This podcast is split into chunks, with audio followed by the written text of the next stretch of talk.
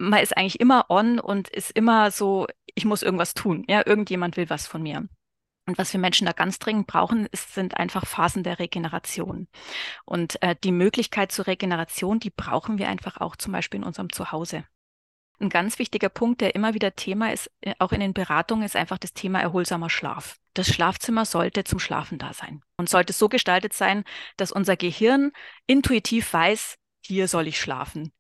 Es zeigen ja Studien, dass tatsächlich die Gestaltung auch von den Krankenzimmern eine ganz große Auswirkung hat auf den Gesundungsprozess. Sprechstunde. Ein Freistunde-Podcast. Hallo und herzlich willkommen zur Sprechstunde, heute mit Kerstin. Architekturpsychologie? Was ist das denn? Diese Reaktion habe ich von den meisten Menschen bekommen, als ich ihnen erzählt habe, zu was ich gerade recherchiere. Dabei ist Wohn- und Architekturpsychologie ein nicht zu unterschätzendes Thema, da sie, meist unterbewusst, einen großen Einfluss auf unser Fühlen hat. Eine Expertin darin ist Dr. Annika Kepler, die in Regensburg lebt. In dieser Folge erklärt die Psychologin unter anderem, warum es ungesund ist, in einem Büro mitten im Raum zu sitzen, warum es sehr wichtig ist, auch mal komplett allein in einem Zimmer zu sein und wie es eigentlich bei ihr zu Hause so aussieht. Also Frau Dr. Kepler, Architektur hat ja messbare Auswirkungen auf unser Wohlbefinden. Wann stresst Architektur allgemein und wann wirkt sie eher regenerierend? Das ist ja eine, eine ganz spannende Frage.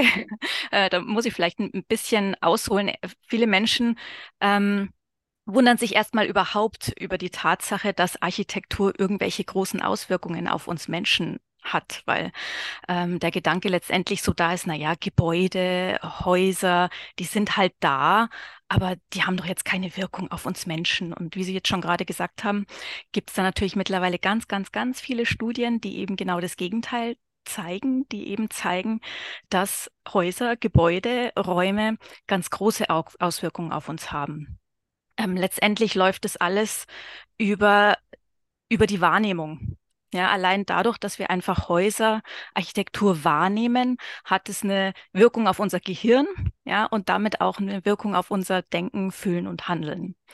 Und wenn oder dass das oft ähm, Architektur unterbewusst auch wirkt, dass einem das gar nicht so klar ist, dass das gerade ähm, was ausmacht sogar in den meisten Fällen. Ja, also den meisten von uns ist es eben überhaupt nicht bewusst, dass Architektur unser Denken oder unser Fühlen ähm, beeinflusst, dass es Emotionen in uns auslöst. Ich, wenn Menschen daran zweifeln, dann sage ich immer ganz gerne das Beispiel von der großen Kathedrale und sage immer, stellt euch doch mal vor, wenn ihr in den Regensburger Dom geht oder in eine große Kathedrale und ihr tretet da durch das Portal, was passiert dann mit euch?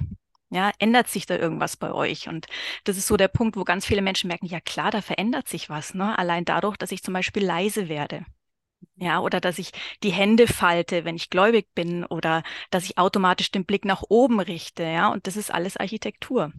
Mhm, das sind mhm. Raumwirkungen, ja. Und da wird es dann so ein bisschen deutlich, was Architektur machen kann, dass es wirklich auf allen Ebenen wirkt, dass wir uns aber genau, wie Sie gesagt haben, dessen gar nicht so bewusst sind. Und das ist so ein bisschen die Gefahr, ja, dass wir es eben nicht, nicht wirklich merken oder erst dann merken, wenn wir ganz bewusst hingucken und ganz bewusst drüber nachdenken. Mhm. Und wann stresst ähm, Architektur dann? Es kommen da so ein paar Punkte.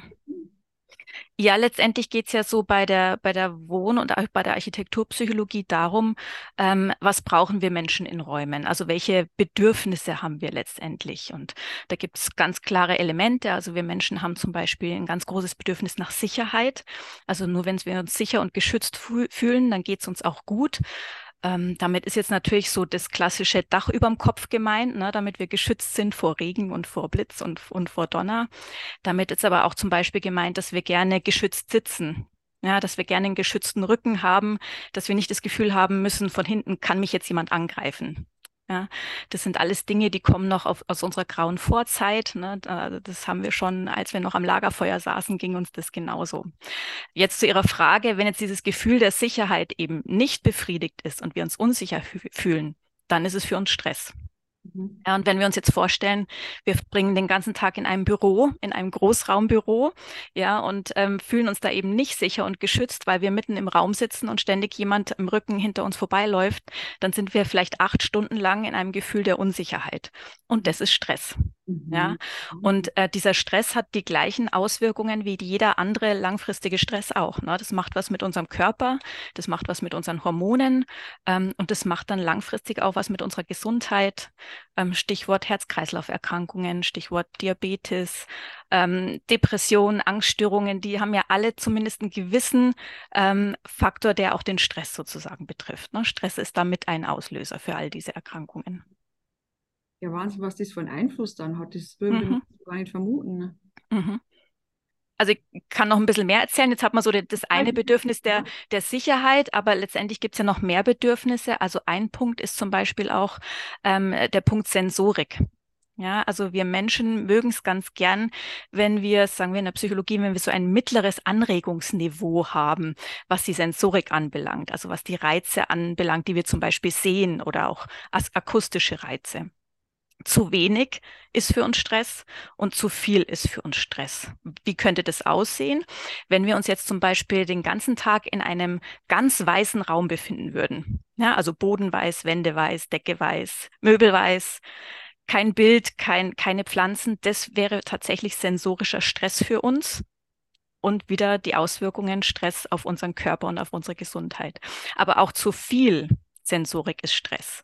Das heißt, wenn wir uns in einem Raum befinden, der knallvoll ist, ja, da hängt überall was an der Wand, da sind wild durcheinander alle Farben, alle Textilien, alles ist grellbunt, viele Kontraste, auch das ist Stress für uns. Mhm. Ja, und wiederum Stress ähm, hat eben langfristig oder eigentlich schon mittelfristig ziemlich gravierende Auswirkungen auf unsere Gesundheit. Da könnte man vielleicht auch erst denken, dass es so Geschmackssache sind, weil manche Menschen mögen ja gefühlt eher so minimalistische Wohnungen und manche mögen sie lieber, wenn alles mit Deko voll steht. Aber es ist doch also relativ ähnlich dann bei uns allen. Jein, also es gibt natürlich ein Range, ja, ist genauso wie Sie gesagt haben, Menschen sind nicht alle gleich, ja, also da gibt schon eine gewisse Bandbreite. Trotzdem wissen wir, dass zum Beispiel jetzt rein weiße Räume für ziemlich keinen Menschen gut sind, ja, das zeigen einfach Studien, aber auch wenn man wieder so ein bisschen evolutionsbiologisch denkt, ja, und in, in die Natur guckt, dann sehen wir ja auch, so rein weiße Räume gibt es in der Natur einfach nicht. Außer ja? Schnee, Schnee. Aber selbst da haben wir dann vielleicht den Himmel als Kontrast, der dann vielleicht blau ist. Und auch Schnee, wenn man sich genau anguckt, ist nicht rein weiß. Oder dann gibt es zumindest äh, Berge oder irgendwelche Bäume und Stämme. Also wirklich so rein weiße Flächen existieren eigentlich nicht. Und insofern sind wir Menschen, vereinfacht gesagt, dafür auch nicht gemacht. Ja, also wenn wir in die Natur gucken, die ja auch durchaus sehr vielfältig ist, dann ist eigentlich die Natur wirklich das Reizniveau, was uns Menschen gut tut. Und wenn wir das übertragen auf unser Zuhause auf, oder auf unsere Räume, dann würden wir eigentlich ganz gut fahren. Und auch in der Natur gibt es ja Landschaften, die sind eher nicht so wild und Landschaften, die sind eher bunt. Und so ist es bei uns Menschen vielleicht auch. Ja? Also es gibt natürlich Menschen, die vertragen ein bisschen mehr in ihren Räumen und es gibt Menschen, die brauchen eher ein bisschen weniger. Aber so ganz wenig und ganz viel ist eigentlich für uns Menschen generell nicht so gut. Gibt es da noch einen Punkt, der generell störend auf uns wirkt? Ein Punkt, der mir immer ganz wichtig ist, auch in der Beratung, ist so das Thema Regeneration. Ja, also wir leben ja tatsächlich in einer, in einer sehr komplexen Welt. Ja, wir sind eigentlich, wenn wir unterwegs sind, ganz vielen Reizen ausgesetzt und ständig irgendwelchen Anforderungen ausgesetzt. Ne? Sei es jetzt in der, im Beruf, in, in der Schule, auf der Straße, im Alltag, zu Hause. Man ist eigentlich immer on und ist immer so, ich muss irgendwas tun. Ja, irgendjemand will was von mir. Und was wir Menschen da ganz dringend brauchen, ist, sind einfach Phasen der Regeneration. Und äh, die Möglichkeit zur Regeneration, die brauchen wir einfach auch zum Beispiel in unserem Zuhause. Ja, und umgekehrt, wenn diese, dieser Raum zum mal alleine sein, zum runterfahren, zum mal tun, was man selber einfach will, nicht gegeben ist, dann kann es natürlich auch Stress sein. Und auch das ist wiederum für unsere Gesundheit dann eben nicht so günstig. Aber man muss ähm, gezwungenermaßen nicht alleine sein. Also wenn, jetzt, wenn man mit einem Partner zusammenlebt, dann ähm, ist es dann kein Problem, wenn der mit im Raum ist. Also kann man dann. Ah. es, es, es, kommt, es kommt tatsächlich drauf an. Also generell, wenn ich Empfehlungen ausspreche, dann würde ich tatsächlich sagen, dass jeder Mensch in seinem Zuhause zumindest die Möglichkeit haben sollte, sich ganz zurückzuziehen. Weil es trotzdem nochmal was anderes ist, wenn man ganz für sich alleine ist, ja, und da einfach macht, was man will, als wenn eine andere Person mit dabei ist und die trotzdem potenziell einen ansprechen könnte ne, und trotzdem einfach als Gegenüber Interaktionspartner da ist. Das heißt ja nicht, dass man ständig nutzen muss. Ja, aber die Möglichkeit zu haben, mal die Tür zuzumachen und zu sagen, jetzt ne, brauche ich einfach mal eine halbe Stunde ganz für mich alleine, wo mich auch niemand anguckt, wo ich einfach für mich alleine bin. Das ist schon was ganz, ganz Wichtiges. Und das ist tatsächlich so in der Erfahrung nicht immer gegeben. Mhm. dass die Menschen diese Möglichkeit haben. Wegen welchem Thema kommen die Menschen eigentlich am häufigsten zu Ihnen? Ein ganz wichtiger Punkt, der immer wieder Thema ist, äh, auch in den Beratungen, ist einfach das Thema erholsamer Schlaf. Mhm. Und auch da wissen wir ja, dass erholsamer Schlaf so was unglaublich Wichtiges ist für uns Menschen. Also jeder, der schon mal längere Zeit schlecht geschlafen hat, ja, oder nicht einschlafen konnte über eine längere Zeit, weiß, wie zermürbend es ist und weiß, welche großen Auswirkungen einfach Schlafmangel hat auf alles, was am Tag kommt. Ne? Also auf die Arbeitsleistung, auf die Laune, auf die Konzentrationsfähigkeit, auf wie man mit Freund, Partnerin umgeht, wie man mit den Kindern umgeht, also eigentlich letztendlich auf alles, ja. Und auch wenn man sich die Studien so anguckt und auch aus der Erfahrung weiß man, dass erholsamer Schlaf einfach so die die Grundmauer ist für die Gesundheit. Also wenn man sich was Gutes tun will und irgendwo anfangen will, gesunder Schlaf ist echt die Basis für alles. Ohne das geht es letztendlich nicht. Und ähm, es kommen eben auch immer wieder ähm, Menschen auf mich zu und, und sagen eben, oh, ich kann nicht schlafen und ich schlafe immer so schlecht. Und äh, vereinfacht gesagt, kannst du mal gucken, ne, ob man da nicht in meinem Schlafzimmer irgendwas machen kann, ähm, was mich einfach beim, beim Schlafen unterstützen kann. Und ich sage jetzt nicht, dass Schlafstörungen allein durch Räume beeinflussbar sind. Ja, also das nicht. Aber es ist eben schon so, dass erholsamer Schlaf unterstützt werden kann mhm. durch die Raumgestaltung. Oder umgekehrt, der Schlaf kann eben schon gestört sein durch die Raumgestaltung. Ja, und insofern ähm, ist das was, wo ich auch sehr gerne hingucke und äh, dann schaue, okay, wie ist das Schlafzimmer gestaltet, ne? was ist da alles drin und wie kann man es dann auch einfach verbessern, damit gesunder und erholsamer Schlaf einfach unterstützt ist. Wo sind dann so häufige Fehler, die Sie vorfinden im Schlafzimmer, die Menschen machen? Mhm. Also unser Gehirn ist ja wirklich ein ganz komplexes Ding, aber irgendwie auch sehr einfach gestrickt. ja?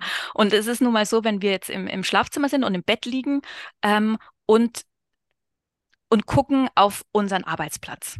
Ja, das ist ja nun mal bei manchen Menschen so, Platzmangel, ne? wo hat der Schreibtisch Platz?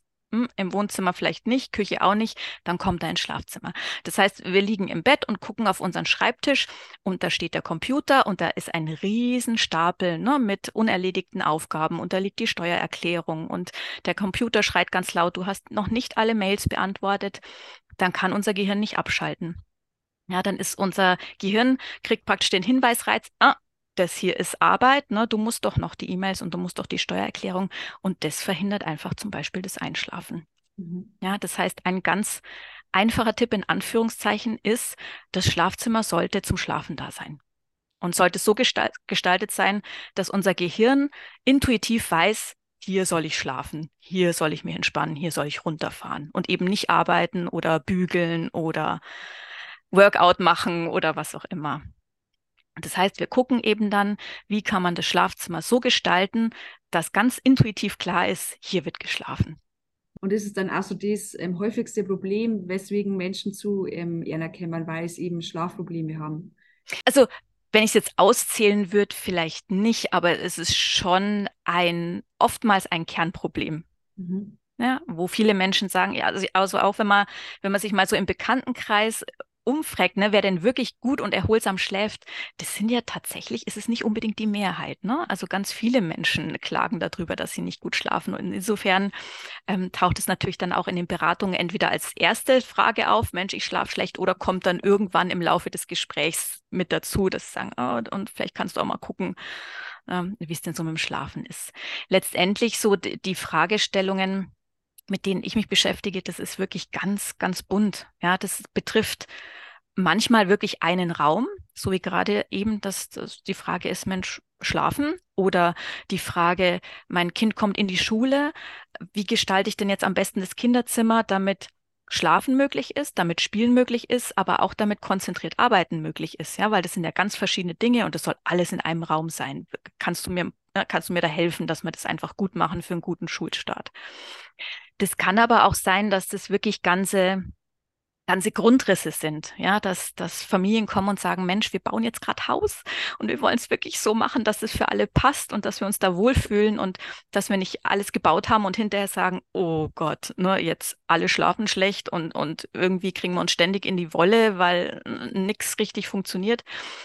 Kannst du mal den Grundriss einfach noch gut dir angucken aus psychologischer Sicht, ob das auch alles so passt. Ja, also und, und von ein Raum bis hin zu der ganze Hausplan ist eigentlich alles drin.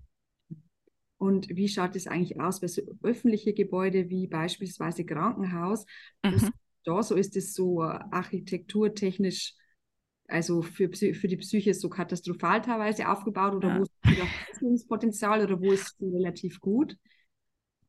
Ähm, also tatsächlich, was jetzt so die öffentlichen Gesundheitseinrichtungen anbelangt, ähm, da ist großes Potenzial und ganz viel Luft nach oben, ja, weil man ehrlicherweise sagen muss, dass in den allermeisten Kliniken diese Erkenntnisse aus der Architekturpsychologie noch keinen Einzug erhalten haben. Ja, und auch da, wenn, wenn ich jetzt mal so hier an, in die Runde fragen würde, ähm, wer alles schon mal im Krankenhaus war, zu Besuch oder einfach selber als Patient, Patientin und welche Erfahrungen da gemacht wurden, würden wahrscheinlich die meisten sagen, ja, so richtig wohl habe ich mich nicht gefühlt in dem Krankenzimmer, weil eben die meisten Krankenzimmer sehr funktional eingerichtet sind. Ja, da ist halt das Bett und dann sind halt die Geräte, die man braucht und letztendlich war es das.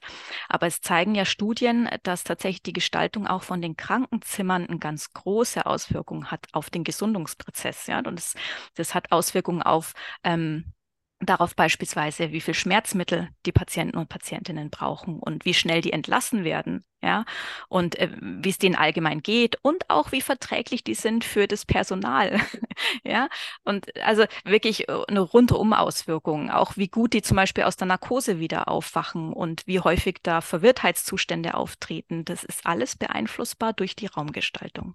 Mhm, ja, Wahnsinn. Und mhm. Wenn man jetzt zum Beispiel jemand ähm, schon erkrankt ist, mhm. psychisch, was würden Sie zum Beispiel dem konkret empfehlen? Das ist natürlich ein bisschen schwierig, weil ja die Bandbreite dieser Vulnerabilität auch so groß ist, ja. Und da, da haben wir natürlich Menschen ähm, dabei, die an Depressionen beispielsweise erkrankt sind oder auch ähm, eine Angststörung haben. Da haben wir aber auch Menschen mit dabei, ist jetzt keine psychische Erkrankung, aber die zum Beispiel hochsensibel sind und alle brauchen ein bisschen was anderes anderes, ja, allein durch, ähm, durch ihre Vulnerabilität. Und natürlich sind es alles auch Individuen und brauchen an sich vielleicht schon ein bisschen was anderes, wie wir ja schon vorhin gesagt haben. Ne? Also die Bandbreite, wie viel Sicherheit oder wie viel Sensorik ist natürlich auch unterschiedlich. Deswegen kann man das pauschal gar nicht so gut beantworten, weil man eigentlich mit jedem Menschen sprechen müsste, ja, um zu sagen, mhm. was brauchst du, wie geht's dir, um dann zu gucken, okay, und wie setzt man das räumlich um? Wenn ich eine pauschale Antwort geben soll, dann muss man sagen, das, was alle Studien eigentlich zeigen, ist, dass Naturkontakt uns allen gut tut. Ja, das heißt, wenn man die Natur einbezieht in die räumliche Gestaltung, dann macht man damit auf keinen Fall was falsch ja, sondern dann hat man eigentlich eine, gute Basis, um einfach das gesund bleiben und auch gesund werden zu unterstützen. Und dieser Naturbezug heißt jetzt nicht, dass ich im, mir einen Dschungel aufbauen muss zu Hause, sondern das heißt einfach, dass ich bestimmte Elemente aus der Natur nehme und mit einbeziehe in mein Zuhause. Und das können Pflanzen sein, das kann aber auch zum Beispiel der Ausblick nach draußen ins Grüne sein, durchs Fenster.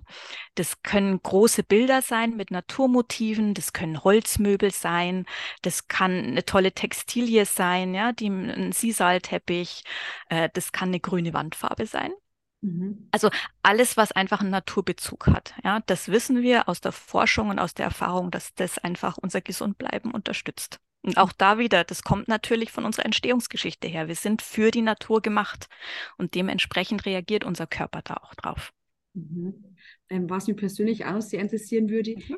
Sie in die Richtung, in die Richtung gekommen sind. Sie haben ja ganz normal, glaube ich, Psychologie studiert, ähm, mhm. sind Diplompsychologin. Ähm, warum haben Sie sich dann für die konkrete Richtung entschieden?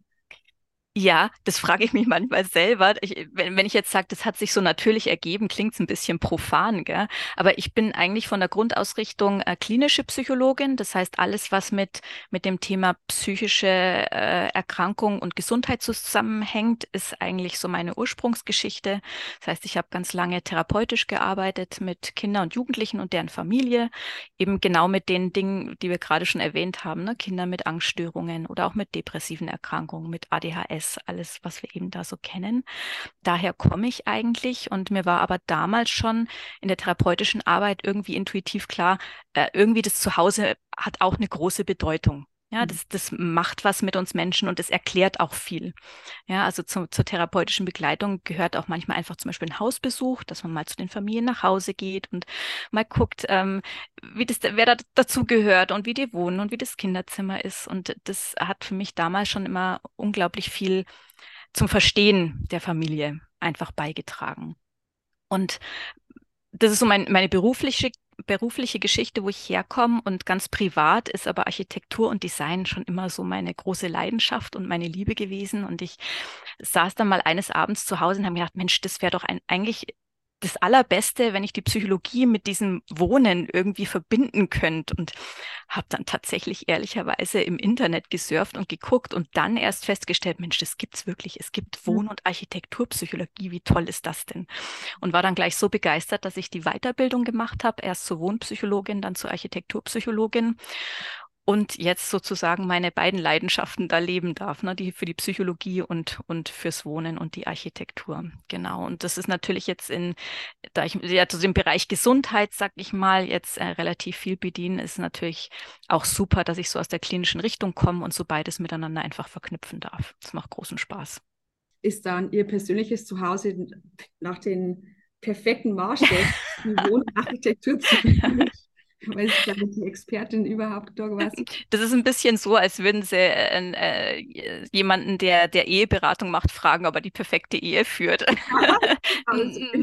Nein, aber, aber es ist schon natürlich so, dass das Wissen auch bei mir zu Hause mit einfließt. Ja, ja? Klar, ja. Und ähm, dass sich schon, äh, seit ich das mache, bei uns zu Hause sich auch viel verändert hat. Ja, mhm. also einfach in der, in der Raumaufteilung und, ähm, und wie wir einfach bestimmtes, bestimmte Möbel zum Beispiel stellen oder bestimmte Wände gestalten. Also was bei uns zum Beispiel zu Hause viel hängt, wenn ich aus dem Nähkästchen plaudern darf, sind einfach großformatige Bilder aus Urlauben. Ja, mhm.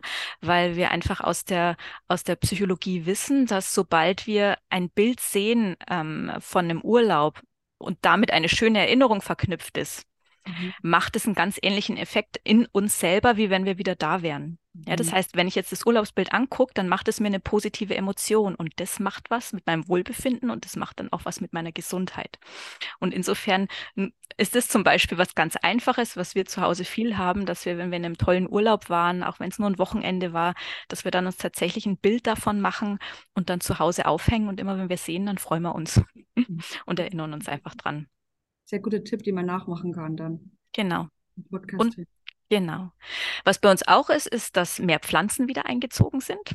Ja, mhm. weil es einfach gut tut und das Wohlbefinden ähm, einfach fördert.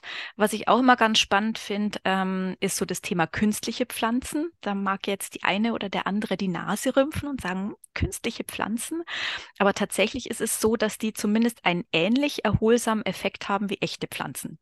Nicht mhm. was die Raumluft anbelangt, also mhm. Das macht natürlich eine Kunstpflanze nicht, aber rein durch das Angucken hat es einen ähnlich erholsamen Effekt. Das heißt, an alle Allergiker und Allergikerinnen, die sagen, aber ich kann keine Pflanzen, weil Schimmel in der Erde oder wie auch immer, bin ich allergisch. Also auch das kann man zum Beispiel gut zu Hause einbinden oder in dunklen Räumen, wo man sagt, da überlebt eigentlich nichts, können wir zum Beispiel auch künstliche Pflanzen ganz gut einsetzen. Oder wenn jemand zum Beispiel überhaupt keinen grünen Daumen hat, bei dem alle Pflanzen eingehen. Ganz genau. Und der kann dann, okay, ja, ah, sehr interessant. Ganz genau. Und dritter Punkt vielleicht noch ist so das Thema Wandfarbe, ähm, was bei uns auch eingezogen ist. Also generell haben wir ganz oft die Tradition, alle Räume weiß zu streichen, ja, weil ganz viele Menschen naja, denken, mit weiß kann man nichts falsch machen und weiß ist neutral und dann passt alles dazu. Aber auch da wissen wir aus der Psychologie, das knüpft jetzt an das von vorhin an, dass weiß nicht so richtig gut für uns ist. Weiß es einfach bietet zu wenig Sensorik. Ja, deswegen alles, was nicht weiß ist, ist einer weißen Wandfarbe vorzuziehen. Ja, das kann auch ein sanfter Beige-Ton sein, das darf aber auch ein schönes Grün sein oder ein, ein tolles Gelb, was auch immer man natürlich mag und welchen Effekt man erzielen will. Ähm, aber so das Thema, trau dich nur, auch ein bisschen Farbe an die Wände zu machen. Genau, das finde ich auch ganz wichtig und das ist bei uns daheim auch eingezogen. Mhm. Cool. Ah, vielleicht noch, mhm. vielleicht noch ein Wort zum Thema Licht, weil das ist mir auch was total Wichtiges. Also tatsächlich ist auch Licht was, was uns Menschen ganz deutlich und massiv beeinflusst. Das hat auch was mit uns ne, als Naturwesen zu tun, weil wir einfach ganz stark beeinflusst sind durch das Tageslicht. Ne? Das Tageslicht wird im Verlauf des Vormittags ganz, ganz hell und ist eher kalt-weiß und hm, das macht psychologisch, dass wir uns total gut konzentrieren können und arbeitsfähig sind und ganz wach sind. Und ähm, Je später der Tag wird, desto wärmer wird das Tageslicht und das sagt unserem Körper ganz automatisch, okay, jetzt ist dann bald Schlafenszeit, jetzt fahren wir runter, jetzt ist Zeit für Entspannung. Nachdem wir Menschen 90 Prozent unserer Zeit in Gebäuden verbringen, wo wir einfach künstliches Licht haben, ist dieser Effekt ein bisschen ausgeschaltet. Ja, und das ist auch was, was uns manchmal nachteilig beeinflussen kann in allen Richtungen. Das heißt, wenn ich am Arbeitstisch sitze und ich habe ein warmes Licht, was nicht hell genug ist, dann werde ich müde und dann kann ich nicht gut und konzentriert arbeiten. Umgekehrt, wenn ich abends im Bett liege und habe ein sehr kaltes, helles Licht zum Lesen, dann denkt unser Körper, hey, es ist mitten am Tag, du musst jetzt wach sein und arbeiten. Dann kann ich nicht gut schlafen. Mhm, mhm. Also das ist mir auch immer ein wichtiges Anliegen zu gucken, wie ist denn die Beleuchtungssituation zu Hause, ja, und was soll denn in dem jeweiligen Raum gemacht werden, um dann zu schauen, passt es oder kann man da vielleicht was drehen, dass es den Menschen besser gelingt, entweder sich zu konzentrieren oder sich zu entspannen oder zu schlafen, was eben gerade immer so der Wunsch ist. Also das Licht ist was ganz Wichtiges. Vor allem in Krankenhäusern gibt es also zum Beispiel noch großes Verbesserungspotenzial. In den eigenen vier Wänden hat aber zum Glück jeder selbst die Möglichkeit, seine Gesundheit mit der richtigen Einrichtung etwas Gutes zu tun. Und das kann schon mit kleinen Dingen wie eben Pflanzen oder einem Urlaubsbild passieren. Das war die Sprechstunde mit der Wohn- und Architekturpsychologin Dr. Annika Kepler. Wenn ihr Fragen habt oder mehr zur Freistunde wissen wollt, dann schaut einfach bei uns auf Instagram vorbei. Dort heißen wir freistunde.de.